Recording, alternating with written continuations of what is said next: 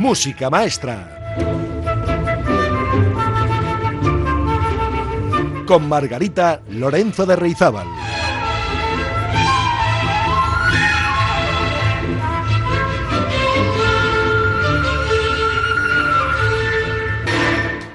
Muy buenos días, tardes o noches, madrugadas, amaneceres, en fin, según cuando ustedes estén escuchando este programa de música maestra. El programa 125 ya, una efemérides que hoy, ya verán, quiero celebrar con ustedes con una pequeña sorpresa, un sorteo muy especial para celebrar que llevamos 125 semanas juntos y juntas. ¿Qué pasa? Que, bueno, también podríamos celebrar el 126 y el 132. No hay que buscar un número muy redondito, porque lo importante es celebrar cada día como si fuera el último. Así que bueno, pero hoy como es el 125, un número muy bonito, ya verán qué sorpresa les tengo reservada. Estén atentos. ¿Y hoy de qué vamos a hablar? Vamos a hablar de un instrumento que me pilla muy cercano, el piano. ¿Por qué? Porque aparte de que me encanta yo soy pianista, porque es el instrumento más romántico de todos los instrumentos. Nos trasladamos al siglo XIX, que es cuando eh, se ve nacer la figura del virtuoso, que es además compositor, es decir, el compositor intérprete. Tenemos que recordar que en esta época la intención del compositor al tocar sus propias obras era la de hacer escuchar su música para después vender el derecho de su repertorio a las editoriales y ganar dinero. El instrumento musical que la inmensa mayoría de los compositores del siglo XIX tocaban mejor era el piano. Además, en el ámbito del concierto público se van a mantener el piano y el violín como los instrumentos predilectos entre los aficionados. Pero aún así, el piano va a tener una atención especial. ¿Y por qué el piano y no otro instrumento? fue el centro de atención de los compositores románticos? Pues por algunas de las siguientes razones que se me ocurren, porque es un instrumento muy versátil como instrumento solístico, es decir, para tocar solo. También por sus cualidades camerísticas, porque es ideal para acompañar a otros instrumentos y para sustentar armónicamente una agrupación, por ejemplo, un cuarteto o un quinteto. También por su calidad para acompañar a la voz. Y por supuesto, porque el piano es lo más parecido al lenguaje orquestal la inmensa tesitura que tenemos de un montón de octavas en el teclado, probablemente es el mejor instrumento para poder transcribir cualquier obra orquestal y hacer una aproximación a cómo sonaría en una orquesta una obra determinada. Tienen que saber que en este momento, en el siglo XIX, se produce un desarrollo enorme organológico a nivel técnico. ¿Para qué? Para potenciar el sonido del piano y ponerlo a la altura de la orquesta. No les voy a explicar todos los cambios técnicos que surgieron en aquel momento en el piano y que mejoraron la técnica y las posibilidades sonoras, pero sí citar algunos, como por ejemplo la creación de los atrapamazos y el escape para controlar la velocidad en las notas repetidas en una misma tecla. Eh, también aparece en este cambio de siglo la caja vertical del piano. De hecho, en torno a 1840 se incorpora al mercado el piano vertical. También tenemos otro tipo de piano, el piano jirafa, que es como un piano de cola, pero la cola en vertical. Lo que ofrecía y ofreció el piano vertical en aquel momento es la entrada del piano en el mercado burgués con menor coste y menor ocupación de espacio en las viviendas burguesas, que no eran salones principescos o nobles. Pues vamos a comenzar un poco a entonarnos con la música de piano con Stangen Serenata de Schubert, arreglada por Liszt, a cargo de Vladimir Viardo. Prepárense, música maestra.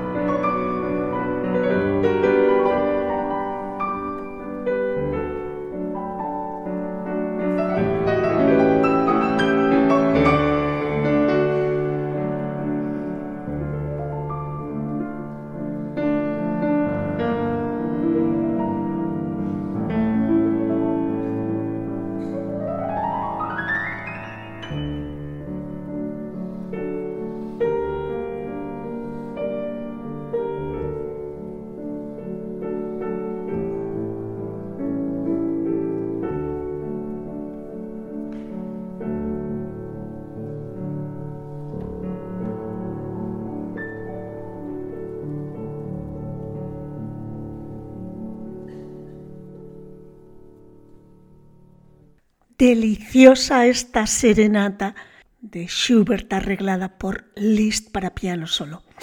Bueno, a finales del siglo XVIII y comienzos del XIX, tres ciudades fueron las más destacadas en la manufactura de pianos y en la formación de pianistas, fundamentalmente Londres, Viena y París. El piano irá cobrando protagonismo en esta época y aparecerán dos escuelas pianísticas importantes, la escuela inglesa y la escuela vienesa, y ambas utilizaban mecanismos distintos. De hecho, aparecen distintas patentes, señal de que detrás había un auténtico interés comercial. Sepan que se comienzan a utilizar por primera vez maderas chapadas y ambas escuelas, tanto la inglesa como la vienesa, parten de los mismos constructores florentinos italianos. Los pianos ingleses permitían sonidos legatos más amables, y los vieneses planteaban un sonido más claro. En torno a 1800 ya se construían pianos de seis octavas. Uno de los últimos cambios fue la introducción por parte de la casa Erard del mecanismo del doble escape, que permite una repetición rápida de una nota en el teclado. Y este será uno de los últimos cambios organológicos. Finalmente, en la década de 1860 y 1870, en la casa Steinway, las cuerdas empiezan a construirse de acero fundido. Pues a partir de 1780 se escucharían en Londres una espléndida sucesión de jóvenes pianistas, entre ellos destacamos a Muccio Clementi, Dussek, Kramer y Field. Curiosamente, de todos ellos, solo había nacido en las Islas Británicas John Field, que era natural de Dublín. Pues vamos a escuchar una pequeña pieza de Clementi, que por cierto fue un compositor que compuso hasta los años 20, 1820. Es de los primeros en utilizar largas líneas melódicas muy decoradas y pasajes con mucha ornamentación cromática. Bien, pues vamos a escuchar de Clementi una pieza que suelen tocar muy a menudo los principiantes de piano en los conservatorios, en los primeros cursos. Claro, no como lo toca Lang Lang, de quien es la grabación que vamos a escuchar. Es la sonatina de Clementi número uno en Do mayor y el primer movimiento, spiritoso. A ver si lo reconocen.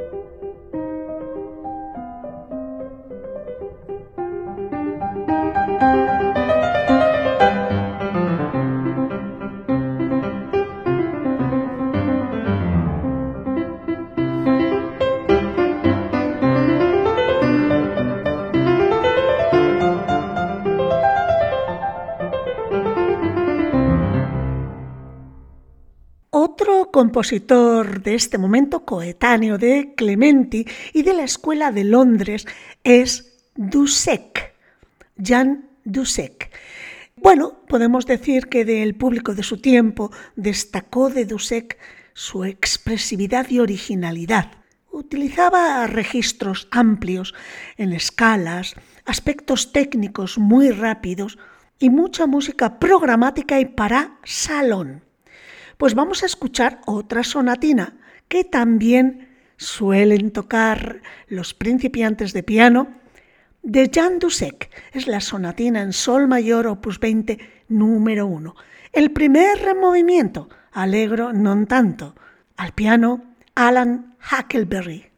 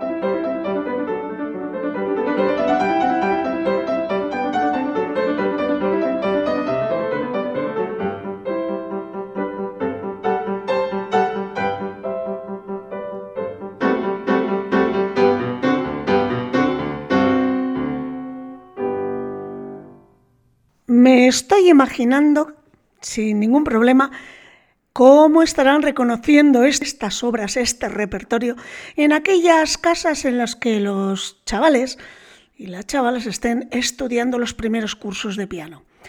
Porque sí, este es el repertorio de inicio de los estudiantes. Y no les digo nada ya si les hablo de Kramer o de Cherny, los famosos estudios que todos los pianistas hemos tenido que tocar y estudiar en los comienzos. Madre mía. Bueno, pues Kramer, ¿quién fue Kramer? Kramer fue alumno de Clementi y sentía fascinación por Bach. Fue uno de los pianistas más reconocidos de su tiempo y se destacaba por su capacidad para tocar legato. Fue uno de los primeros compositores que tocaron en sus conciertos obras de otros compositores. Es en este momento cuando empieza a forjarse la figura del intérprete separada del compositor. De lo que ha quedado en el repertorio son, lo que les decía, esos 84 estudios para piano, cada uno dedicado a un aspecto técnico en concreto. Por eso se les llama estudios y además introduce recomendaciones sobre la digitación, es decir, con qué dedos hay que tocar cada tecla y cuándo ha de emplearse el pedal. Es de los primeros que lo hicieron junto con Cherny, ampliando el concepto pedagógico. Pues vamos a escuchar de Kramer el estudio número 12 en Do mayor. Buf, qué recuerdos me trae esta música.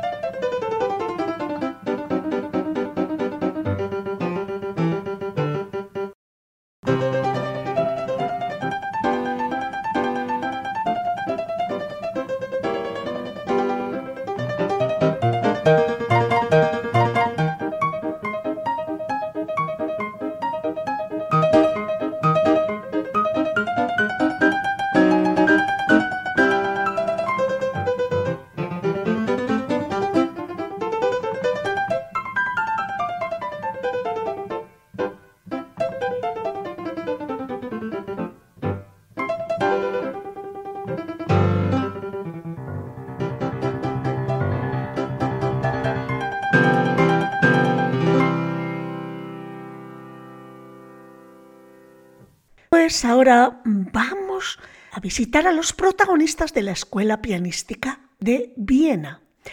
Viena produjo pianistas, compositores más distinguidos que los de ninguna otra ciudad durante las primeras décadas del siglo XIX. Y entre ellos tenemos a Czerny, que les comentaba anteriormente que junto con Kramer hacen las delicias de los niños en los comienzos de su andadura con, el piano. Bueno, pues Czerny fue discípulo de Beethoven y transcurrió toda su vida tocando, enseñando y recopilando obras para piano. Es considerado como el prototipo de pedagogo musical.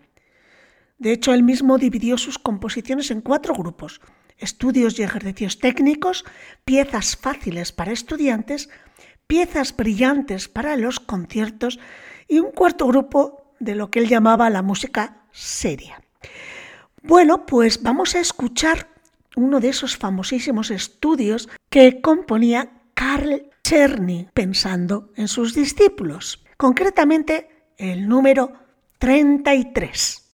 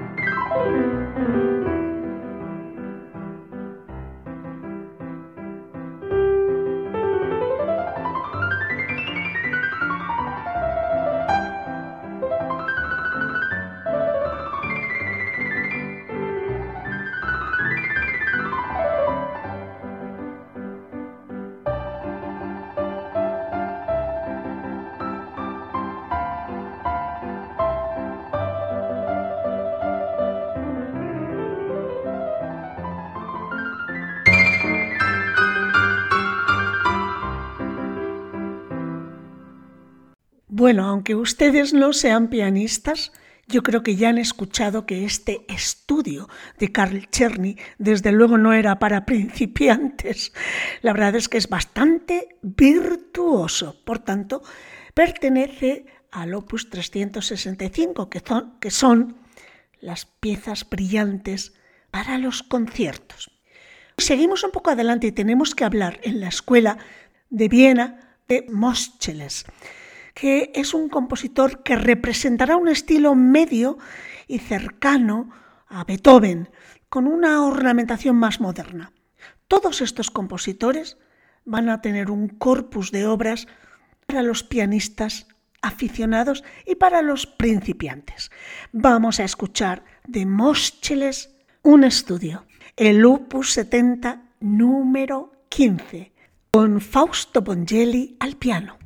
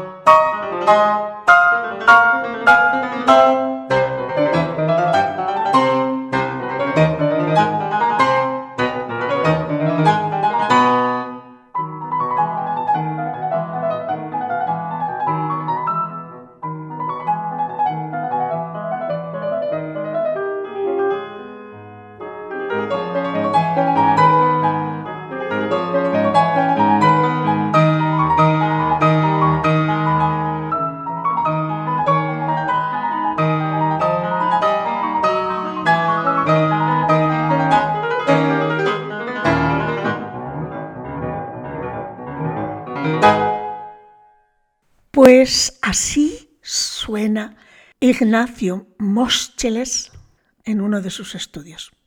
Y finalmente, si queremos terminar con los principales representantes de la escuela pianística de Viena, tenemos que hablar de Hummel, de Johann Nepomuk Hummel, un compositor con melodías dulces, muy cercanas al estilo italiano, con muchos bajos de Alberti, en fin, tiene muchas composiciones para el mercado de los aficionados, aunque hacia el final de su vida se convirtió en un compositor menos previsible. Sería el representante del concierto para piano. Vamos a escuchar un estudio de Johann Nepomuk Hummel, del opus 125, el número 8 en la menor, interpretado por María Luis Bohem.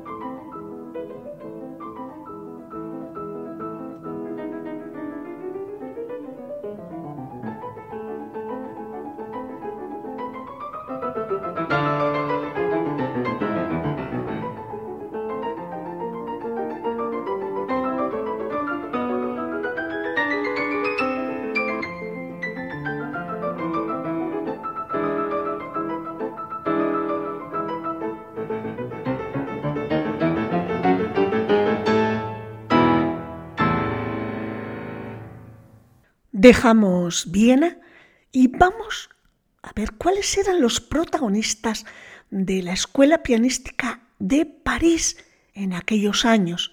París, por lo general, fue más una ciudad consumidora que productora de pianistas.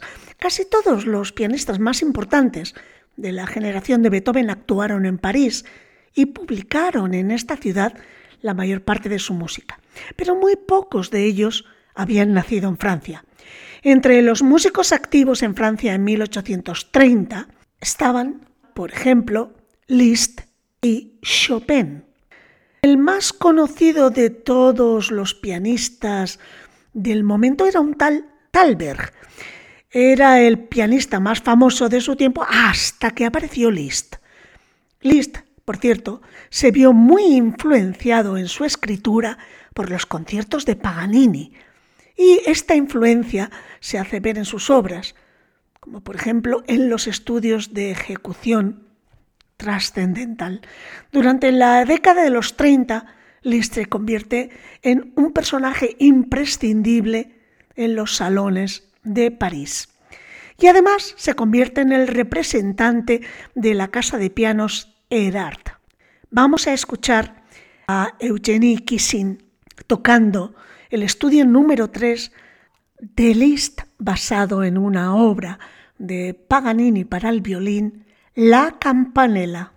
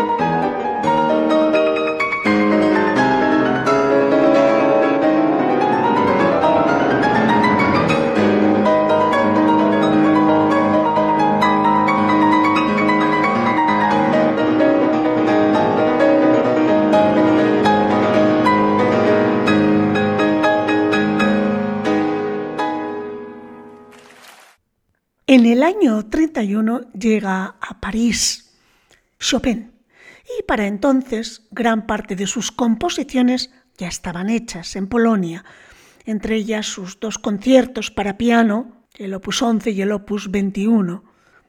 A diferencia de Liszt, Chopin había recibido una educación musical sistemática y cuidada, y también había recibido instrucción en otras materias como latín, griego o matemáticas. El papel de Chopin en París no fue como el de otros virtuosos. La sutilidad de sus matices no funcionaba tan bien en una gran sala de conciertos como en la intimidad de un salón. De hecho, durante su estancia en París, solo tocó en público en siete ocasiones. En su lugar, consiguió vivir holgadamente a través de las clases de piano que daba a familias aristocráticas adineradas. La producción de Chopin se centró fundamentalmente en el piano. Y para este instrumento encontramos obras como sus mazurcas, los estudios, los valses y los nocturnos. Es a partir de los años 30 cuando se configura el repertorio de salón, manteniendo obras de pequeño formato como los impromptus, nocturnos, noveletas y las composiciones derivadas de la danza, como las polonesas, los valses y las mazurcas. No son grandes estructuras de sonata. La sonata que era antes la base del compositor, en este momento ha quedado desplazada con Chopin y sus contemporáneos. Si Beethoven tiene 32 sonatas para piano, Chopin solo tiene tres.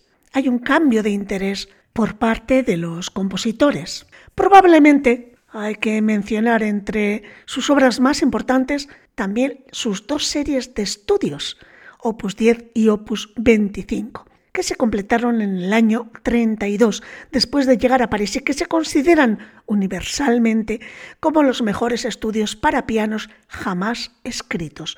El mayor logro de estos estudios es que mantienen el equilibrio entre lo virtuoso y lo expresivo. Bueno, y nos han dado también a los pianistas muchos quebraderos de cabeza al estudiarlos porque son auténticamente difíciles y se suelen estudiar en los últimos cursos del grado profesional o incluso mejor en el grado superior de piano.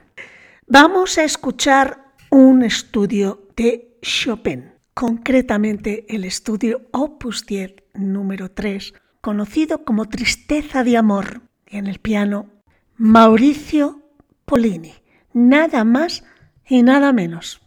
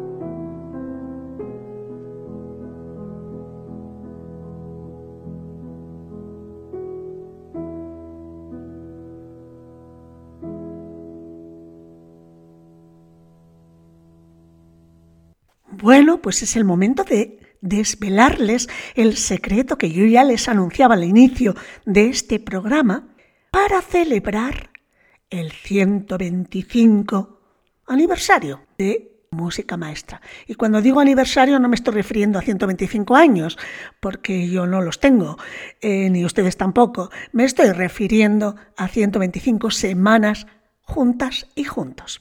Bien, pues para celebrar esta efemérides eh, vamos a lanzar un reto.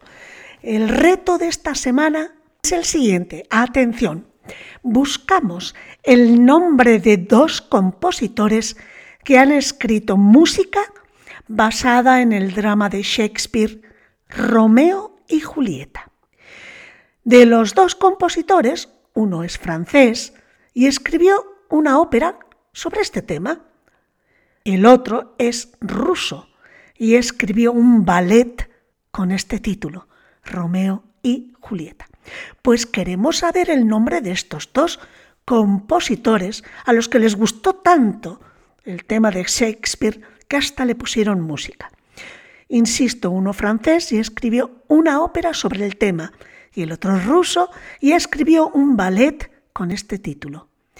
Bueno, ¿y cuál es el premio de esta semana? Pues verán, sorteamos uno o dos, ya veremos, depende de la cantidad de llamadas que recibamos, pendrives o pinchos con música, de música maestra, con temas escogidos por mí pensando en los oyentes, en los más melómanos y los que se acaban de iniciar.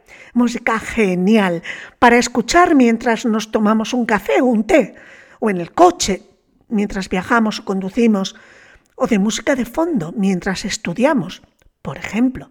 Música muy conocida con una lista de reproducción preciosa. Como siempre, tienen hasta el miércoles a las 10 de la noche y tengo que decir que miércoles, el miércoles 7 de diciembre, a las 10 de la noche, para dejar sus respuestas al reto de esta semana en el WhatsApp de Música Maestra. Anoten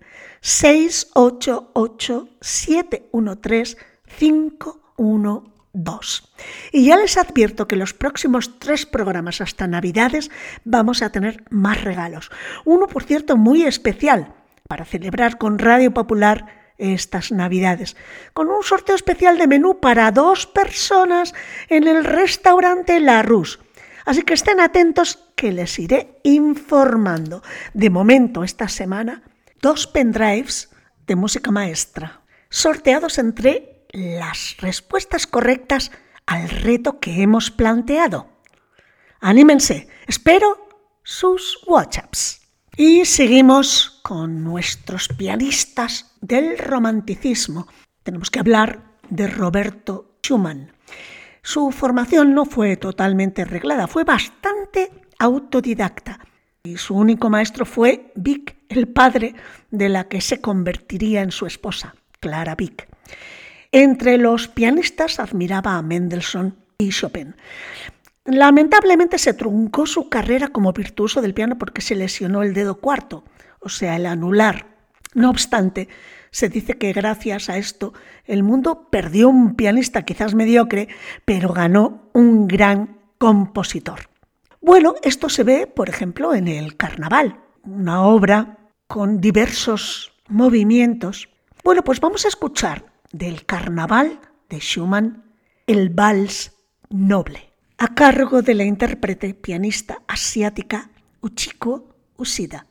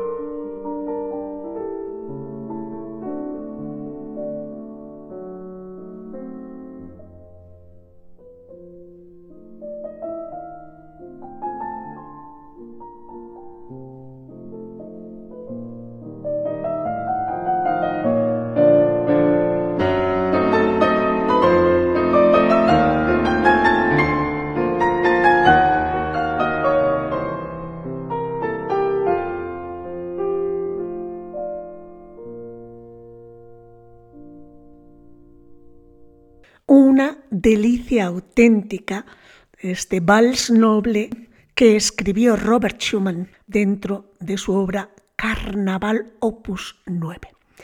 Y si hablamos de poesía en la música, hay que referirse en el piano a Félix Mendelssohn. Tenía un espíritu romántico, pero dentro de un armazón clásico, ¿no? Aunque su música es plenamente romántica, sigue siendo fiel a la forma clásica. Era un ferviente admirador de Bach y del contrapunto, aunque también estuvo influenciado por el piano de Beethoven y el estilo brillante de Weber.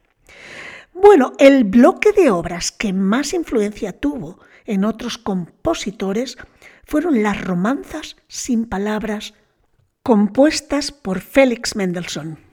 Lo que pretendía Mendelssohn era crear un Lied, una canción alemana, pero sin texto, omitiendo la voz y solo para piano. Y de ahí que estas romanzas sin palabras sean auténticos poemas sonoros. Vamos a escuchar a Daniel Barenboim interpretando Romanzas sin Palabras, opus 30, número 2 de Mendelssohn.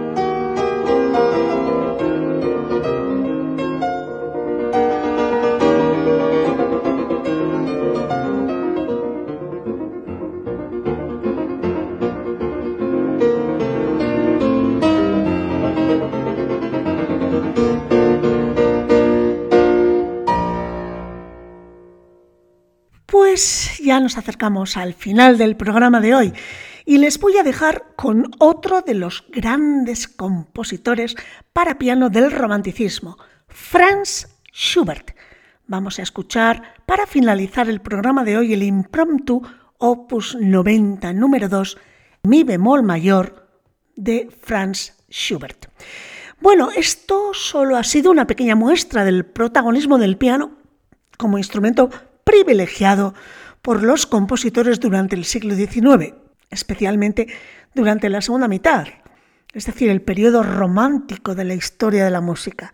Sirva pues el programa de hoy como botón de muestra de la importancia de este instrumento, probablemente el más romántico de todos los instrumentos. Y les recuerdo ahora el reto de esta semana para participar en el sorteo de dos pendrives de música maestra. Buscamos a dos compositores que han escrito sendas obras con el título de Romeo y Julieta. Ya saben, la obra de Shakespeare.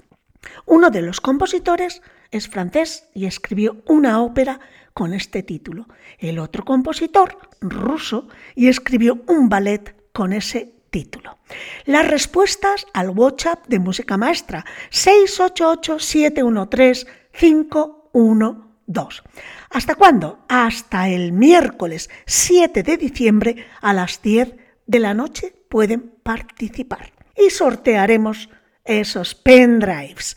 Tenemos, por cierto, una ganadora del sorteo de la semana pasada de dos entradas para el concierto de temporada de la Orquesta Sinfónica de Bilbao, que tendrá lugar hoy mismo en el Palacio Euskalduna. Su nombre es Covadonga Andrés. Espero que disfrute mucho estar esta tarde-noche con este precioso concierto.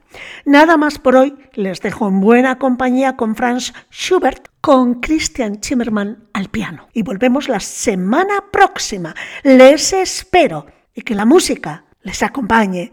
Agur.